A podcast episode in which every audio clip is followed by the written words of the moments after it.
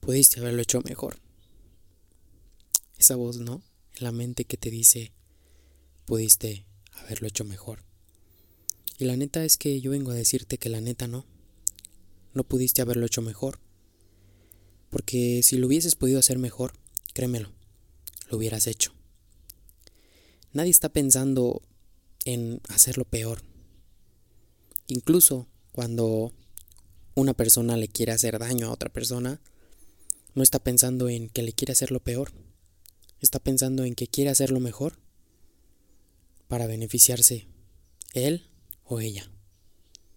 Pero muy en el fondo está pensando que está haciendo lo mejor.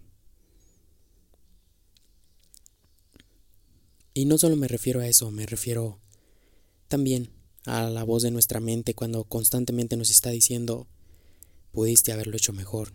Y la neta es que no.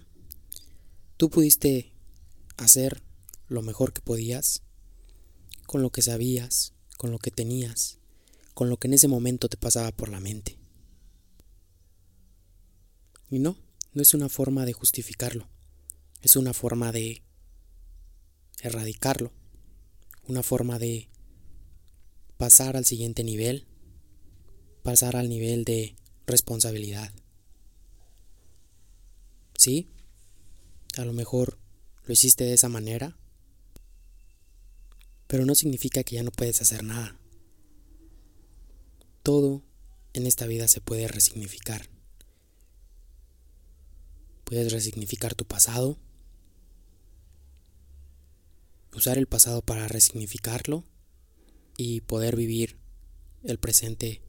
Ahora, no te culpes por ello.